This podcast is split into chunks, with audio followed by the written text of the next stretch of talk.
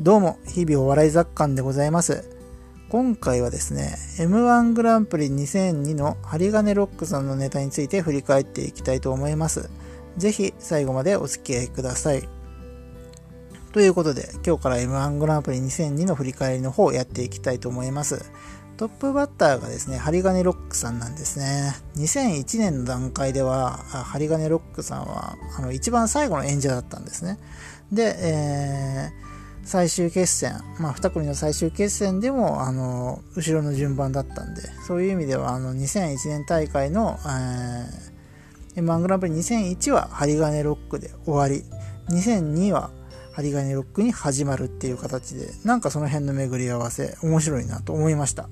ということで、えー、ネタの方に入っていきたいと思います。えー、針金ロックさんのネタなんですけれども、笑いの取り方っていう点では2001年の段階から大きく変わってはないです。まあ2001年の段階ではまあいろんな街の人であったりとか、学校の先生をいじって笑いを取るっていうのが主流だったんですね。で、2002においてもそのスタンスはあんまり変わってないんですけど、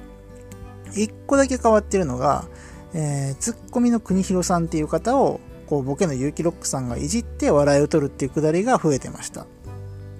まあ、増えてたっていうか、まあ、その、いじる対象を内側にも求めるようになったっていうふうに見えたっていう話ですね。えー、これはですね、まあ、もしかしたら、その、1年間で変わったっていうよりは、単純にあの、なんだろうな。たまたま2001でそういう内側をボケる、あ内側でいじるっていうネタをやってなかったっていうだけかもしれないんですけれども、まあそうですね、僕の印象としては、あの、こちらの方が印象いいですね。やっぱりこう自分の、自分たちの内側の話でこう完結できるので、あんまり外に対して攻撃の手が向いてないので、そういった意味では、なんか、うん、笑いやすいっていう気がしました。あとはそうですね、あのー、まあ、2001の時も散々これ言ってるんですけど、もう一回言わせてください。やっぱり針金ロックのネタって、あの、時代を感じますね。っていうのが、今回のネタ特にですね、LGBT の絡みで叱られるというか、あの、炎上してもおかしくないような物言いをしてる部分があるんですよ。具体的に言うと、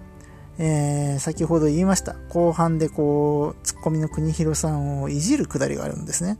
で、そこでいじる内容っていうのが、お前はオカマみたいだって言うんですよ。なんでかっていうと、例えば、普段からトートバッグを持ち歩いてる。で、お会計の時にわざわざそのトートバッグから財布を取り出してお会計するから、結構あのお会計に時間がかかる。あるいは、えー、ラーメン。ラーメンについても言ってました。ラーメンをこう食べるときにですね、いっぺんレンゲに移して、その中で、レンゲの中で小さいラーメンを作ってからこう食べる。まあ、その食べ方もオカマじゃないかって言うんですね。で、まあこれはもちろん、あの、受け狙いで言ってるんですけれども、とはいえですよ、あの、2021年の感覚からすると、いや別に男でも女でもどっちでもええやんっていう気持ちになっちゃうじゃないですか。これはもう大抵の人がそう思うと思うんですよ。2021年時点では。ただまあ2002年の段階ではそのネタでも笑いが取れてるので、そういう意味ではやっぱりこの20年間の違いっていうのはでかいんだなっていうのをひしひしと感じました。本当に。えー、人の思いとか感覚ってこの20年で変わるんだなと思いましたし、えー、そこでついてこれなかった人、例えば森さんみたいな人っていうのはですね、あの、悪者にされちゃうというか、悪者にされちゃうっていうか、あれ完全に森さんが悪いんですが、えー、ついていけなくなってしまうと、やっぱりこの、ね、まあ、周囲との圧力も生まれてしまうし、誰かを傷つけてしまうし、本当に得しないなと思いました。ということでですね、まあちょっとま、笑いっていう観点からはずれたんですけど、なんか、ちょっとこう、襟を正すような気持ちになるような、やっぱりこう、世の中の移り変わり、感覚の移り変わりとか、道徳心の変化みたいなものって、ちゃんとついていかないといけないなと思思わされた、そういうネタでしたね。で、え、ちょっとなんか、笑いとは別のところで言っちゃったんですけど、決して面白くないわけじゃないんですよね。あのこれはフォローとしてというか、まあ事実としてお伝えしたいんですけど、針金ロックさんやっぱりこうネタに、こうセリフの言い回しとかに勢いがすごくあるんで、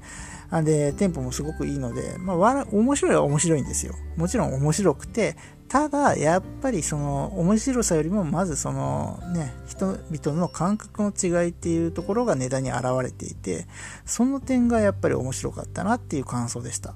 ということで本日は、まあ、この辺りにさせていただきたいと思います。最後まで聞いていただいてありがとうございました。またよろしくお願いします。